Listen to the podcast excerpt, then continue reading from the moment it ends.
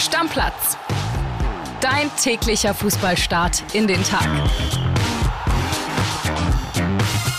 Moin, liebe Stammis, schön, dass ihr mit dabei seid. Ich bin André Albers und ich möchte euch von meinem gestrigen Tag erzählen. Ich bin voll motiviert losgefahren in Richtung Axel Springer Neubau, bin ins Gebäude reingekommen, stand vor der Stammplatz-Podcast-Studiotür und hab sie nicht aufbekommen. Bei mir ist Flo Witze, der Podcast-Power. Flo, du kamst auch nicht rein. Ich kam auch nicht rein. Erstmal, hi André, hallo liebe Stammis und euch, äh, liebe Stammis, ein gesundes neues Jahr. Das darf man halt, glaube ich, noch wünschen. Ja, zweiter Tag in Folge, ausgeschlossen, hochmoderne Schlösser. Äh, nicht mal eine Notfallöffnung war möglich, äh, haben uns die Kollegen vom Sicherheitsdienst gesagt. Wir hoffen jetzt beide aus dem Homeoffice, dass es äh, trotzdem halbwegs funktioniert für euch und hoffen, dass wir morgen ins Büro reinkommen. Da soll dann Abhilfe geschaffen werden. Wir haben trotzdem heiße Themen am Start und zwar geht es unter anderem um den FC Bayern München. Die sind dran an einem Spieler, der in dieser Saison in der Bundesliga für Furore gesorgt hat.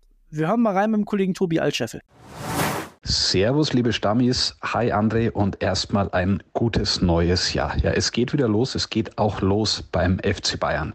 Am Dienstag war der Auftakt. Äh, am Nachmittag gab es ein öffentliches Training, ganz wichtig. Also Fans durften vorbeikommen, durften ihre Stars bewundern.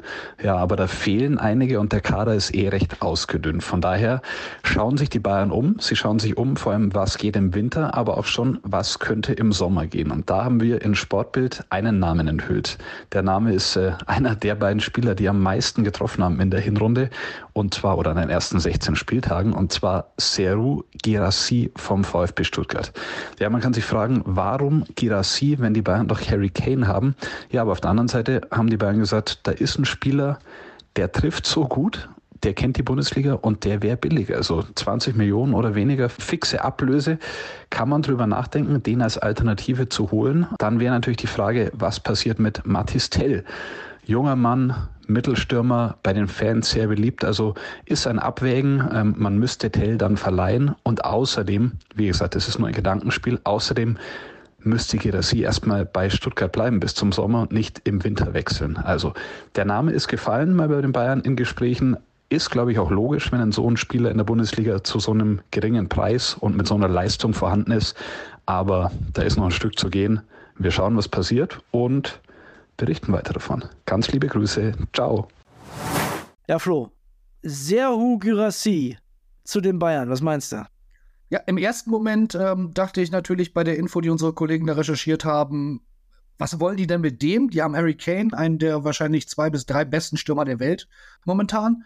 Auf der anderen Seite habe ich mir überlegt, warum eigentlich nicht, wenn der im Sommer für so wenig Geld für Bayern-Verhältnisse zu haben ist, sich so ein Backup dahin zu setzen. Frag mal bei den Kollegen von Manchester City, da sitzt Alvarez als Backup hinter Erling Haaland auf der Bank. Ich glaube, der hat 90 Millionen Marktwert, das ist noch eine ganz andere Hausnummer. Was ich sagen will, ist, wenn du dauerhaft um die Champions League-Titel mitspielen willst, unter den Top 4 und Top 2 Mannschaften in Europa, dann sollte man auch auf so einer Schlüsselposition wirklich echte Klasse als Backup haben, auch wenn man erstmal mit unserer Bundesliga-Blickbrille sagen würde, das macht ja überhaupt keinen Sinn. Von daher finde ich das einen ziemlichen dicken Eiermove von den Bayern, wenn sie es machen. Und äh, warten wir mal ab. Ich glaube, du bist nicht so begeistert. Ich sehe es schon an deinem Gesichtsausdruck. Nee, also ich glaube, erstens, dass der Alvarez nochmal deutlich mehr Qualität hat als Girassi, der das ja, so ehrlich müssen wir sein, nur beim VfB Stuttgart bis jetzt gezeigt hat. Ne? Also, der hat davor nicht die Ligen zerschossen und ja, der ist auch schon ein bisschen alt für ein Backup. Die haben da einen Tell sitzen. Weiß ich nicht. Also, möglicherweise kann der das. Vielleicht aber auch nicht. Also ich glaube auch schon, dass das ein Spieler ist, der Vertrauen braucht, der einen Rhythmus braucht. Der hat jetzt eine überragende Form seit Ende der Rückrunde beim VfB Stuttgart, ist da aber auch unumstritten, weißt du? Und jetzt ist er dann vielleicht der möglicherweise Platzhalter in kleinen Spielen oder bei Verletzungen von Harry Kane. Sehe ich irgendwie nicht. Genau, die Frage ist eher so ein bisschen, würde der das wollen? Weil viel spielen würde er nicht. Thema Rhythmus habe ich, glaube ich, gar kein Problem mit, weil ich sage, wenn Bayern ihn bräuchte, würde er Rhythmus bekommen, weil das würde nämlich bedeuten, dass Harry Kane länger als mal ein, zwei Spiele ausfällt, sondern ein paar Wochen, was man nicht hofft, aber wenn es passiert, dann hätte er seinen Rhythmus. Und ich sage dir ehrlich, ich würde mich, wenn ich die Champions League gewinnen will, und das will Bayern jedes Jahr, mit einem Sturmduo Kane-Girassi doch ein bisschen besser fühlen als mit einem Sturmduo Kane-Tell immer zum Stand jetzt in der Karriere von Tell. Das kann in drei Jahren deutlich anders aussehen. Ich bin da sehr gespannt. Ich kann mir ehrlich gesagt aber auch überhaupt nicht vorstellen, dass das passiert. Also glaube ich nicht. Macht irgendwie auch aus Girassis Sicht auch keinen Sinn. Ich glaube, der wechselt eher jetzt schon noch im Winter und nimmt ordentlich Kohle mit irgendwo im Ausland. Das stimmt. Ich glaube auch, wie gesagt, wenn dann ist eher so, der sagt, der jetzt auch das Selbstbewusstsein hat zu sagen, ich will jetzt bei einem größeren Club als Stuttgart der Nummer 1 Stürmer sein und nicht bei einem größeren Club als Stuttgart der Nummer 2 Stürmer mit kaum Aussichten auf Spielzeit. Also möglicherweise doch ein bisschen weit weg der Transfer. Ganz nah ist aber eine Rückkehr von Jaden Sancho zu Borussia Dortmund. Da habe ich ordentlich geguckt gestern, als ich das gesehen habe. Flo, ich glaube, du auch. Bevor wir beide drüber sprechen, Yannick Hüber, der hat die Infos dazu. Wir hören rein.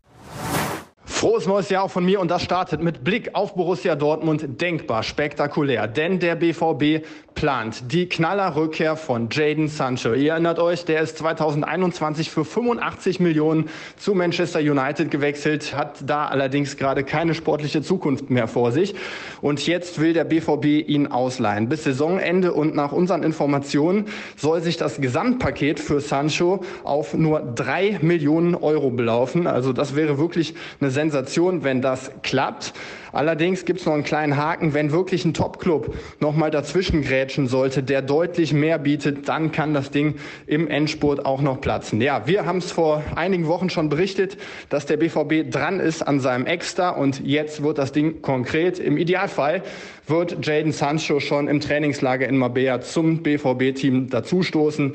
Und das wäre natürlich der Megatrumpf, um wirklich die Aufholjagd in der Rückrunde zu schaffen, die der BVB jetzt so dringend braucht. Ja. Und dann gibt es zum Schluss noch eine weitere heiße Personale. Ian Marzen, Linksverteidiger vom FC Chelsea. Auch an dem sind die Borussen dran und sehr zuversichtlich, dass es noch klappen könnte mit einem Transfer während des Trainingslagers.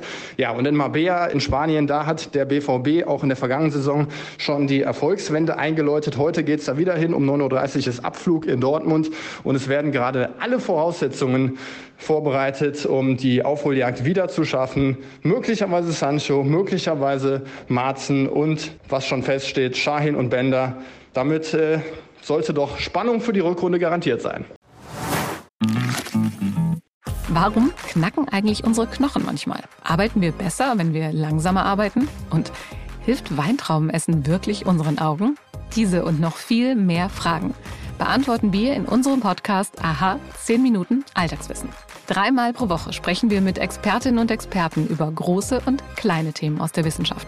Aha 10 Minuten Alltagswissen erscheint immer dienstags, mittwochs und donnerstags. Also hört am besten gleich rein. Wir freuen uns auf euch. Ja, Flo, Sancho zum BVB, was meinst du? spektakulär. Also besser hätte diese Transferperiode nicht anfangen können, als dass sich so ein, eine wirklich spektakuläre Rückholaktion anbahnt. Ich bin auf der einen Seite gehypt, weil ich den Jaden Sancho vor mir sehe, der äh, in Dortmund drei Saisons lang richtig überragend gespielt hat, der dann für 85 Millionen, das muss man sich mal vorstellen, verkauft wurde, der die Bundesliga verzaubert hat. Den sehe ich vor mir. Ich schiebe so ein bisschen weg, dass er in dieser Saison bei Manchester United äh, nur dreimal im Kader stand, aber ich glaube, da ist sind noch viel mehr Sachen schiefgelaufen bei Manchester United als nur mit Jaden Sancho. Von daher muss das auch nicht der wahre Jaden Sancho sein. Ich fände es spektakulär und ein No-Brainer, wie man auf Neudeutsch sagen würde, wenn der BVB das möglich machen kann zu den Konditionen, die Janik da genannt hat. Ja, also ganz ehrlich, zu den Konditionen, das, das, kann man ja gar nicht nicht machen als Borussia Dortmund. Also wenn man sich auch mal überlegt, wie da beim BVB und auch unter Edin Terzic funktioniert hat, da kannst du ja als Borussia Dortmund jetzt nicht sagen, wir versuchen das nicht, weil drei Millionen sind ja für den BVB eine andere Summe als für Darmstadt 98. Ja, absolut. Es ist ja auch kein Risiko, also absolut kein. Erstmal hast du jetzt einen Knalleffekt, hast mal wieder positive Schlagzeilen. Ich sag mal so, kann man wahrscheinlich in Dortmund ganz gut gebrauchen momentan. Und ich glaube, ein bisschen Fragezeichen habe ich, aber das löst du, weil ich immer, das ist ja, was ich hier immer sage. Wenn du einen geilen Spieler hast, brauchst du da nicht so großartig nachdenken, passt dir das System und passt dir auf die und die Position. Ein geiler Spieler passt überall rein und macht die Mannschaft überall besser und gewinnt dir im besten Fall Spiele, egal was da ist.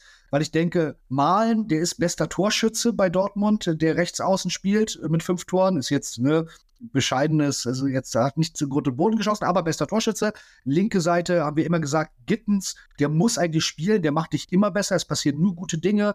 Wen von den beiden setzt du da raus, wenn du Sancho auf den Außenbahnen spielen lassen willst? Und ich glaube, das sind halt seine Positionen, kann auch mal Zentralspieler, aber eigentlich ein Spieler, der seine Stärken hat über Außen. Da wäre ich gespannt, aber dafür schaffst du Lösungen. Also das sollte dich nicht daran hindern, so ein No-Brainer-Deal einzugehen, der wirtschaftlich für dich auch offenbar kein Risiko bedeutet. Ja, kann dich nicht daran hindern. Und für wen es eng wird, da bin ich mir sicher, ist Marco Reus. Ich meine, der hat ja unter Terzic jetzt zuletzt eh keine guten Karten gehabt.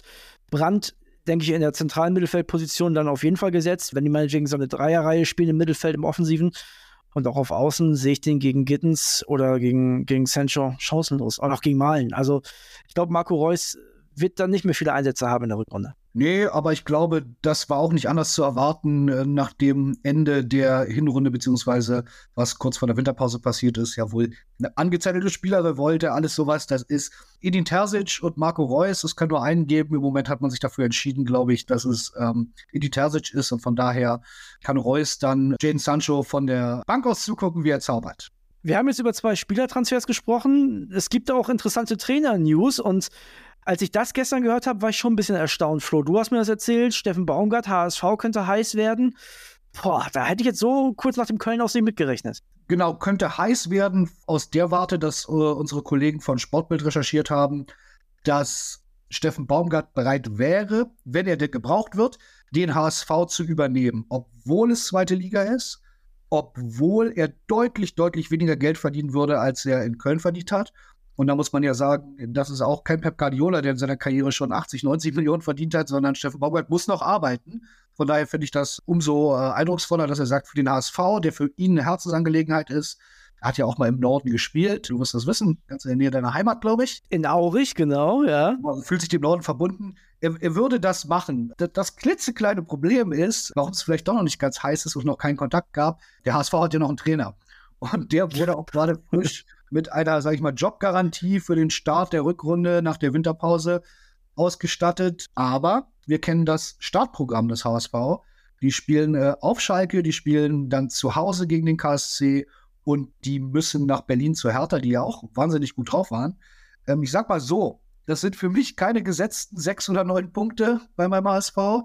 Das kann auch mal schnell nur drei Punkte oder weniger werden. Und ich glaube, dann ist die Jobgarantie ganz schnell nichts mehr wert und dann wäre Steffen Baumgart ganz schnell an der Alster. Also wenn ich Tim Walter in Teilen nicht so unsympathisch äh, finden würde, dann könnte er einem ja fast leid tun, muss man ganz ehrlich sagen. Denn der ist ja schon ordentlich angezählt worden, aus den eigenen Reihen, auch von den eigenen Fans, ne? wenn man da mal Social Media durchgeguckt hat.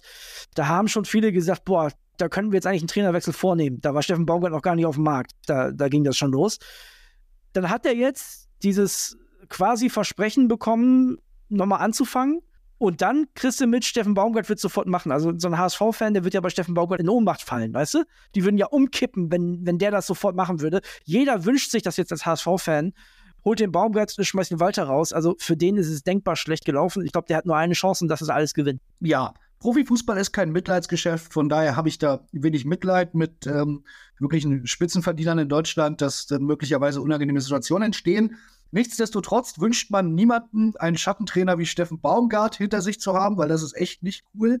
Äh, aber ich kann da nicht, sorry Tim Walter, aus meiner Haut hinaus, bin kein HSV-Fan, aber ich bin Fan von Clubs, die Emotionen transportieren, von großen Clubs. Und wenn dann jemand so gut dazu passt wie Arsch auf Eimer, auf Deutsch gesagt, wie Steffen Baumgart zum HSV, ich will den einfach jetzt noch im Winter im T-Shirt, im Volkspark sehen, die Faust bald, Emotionen transportieren. Also das ist wirklich, da hätte ich so eine Lust drauf aus neutraler Sicht.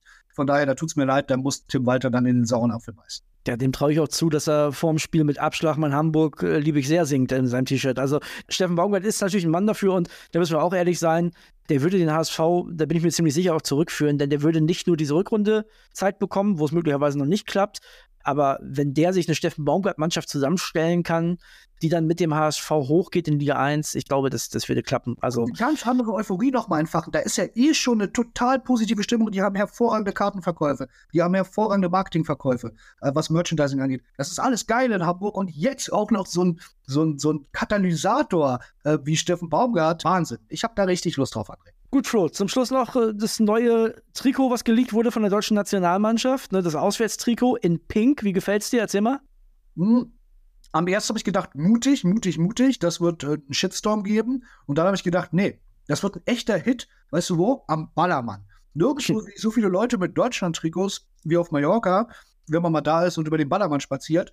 Und das wird da reißenden Absatz finden. Für Adidas ein Scoop, muss man sagen diesen Mut zu haben. Das wird sich auch bei Frauen viel besser verkaufen, bin ich mir sicher. Ist halt eine weiblichere Farbe.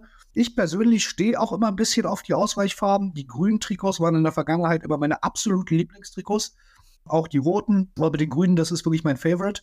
Ähm, von daher würde ich fast überlegen, ob ich mir zumindest für den nächsten Urlaub dann auch eins hole. Ich würde aber die ähm, EM abwarten, weil wenn die dann nicht so doll läuft, will man nicht so mit dem Trikot der Heim-EM der Schande rumlaufen. Aber vielleicht äh, wenn man dir glauben kann, wird es unser Europameister-Trikot. Von daher, dann würde ich mir das recht kaufen. Aber du als blasser Allmann mit deiner Körperform in dem pinken Trikot, das würde ich natürlich auch sehr gerne am Ballermann sehen. Da würde ich tatsächlich extra einen Flug für buchen. Mein Trikot übrigens, mein Lieblingstrikot, ist das äh, schwarz-rote von der Weltmeisterschaft 2014. Da haben wir Brasilien mit weggehauen. Das habe ich erstens deswegen in guter Erinnerung und zweitens fand ich das auch richtig schick. Das lebt natürlich auch äh, ne, von der Geschichte. Also Siegertrikots sehen immer besser aus als Verlierertrikots. Wobei ich sagen muss, die Querstreifen stehen mir natürlich auch nicht. Ja, ich ne? wollte jetzt nicht so gemein sein, bloß genug Kleinheiten jetzt ausgeteilt, aber ich glaube, genau. Du bist auch kein Querstreifentyp. In diesem Sinne, Deckel drauf, vielleicht morgen wieder aus dem Podcastbüro. Bis dann, ciao, ciao. Deckel drauf, macht's gut, tschüss. Stammplatz. Dein täglicher Fußballstart in den Tag.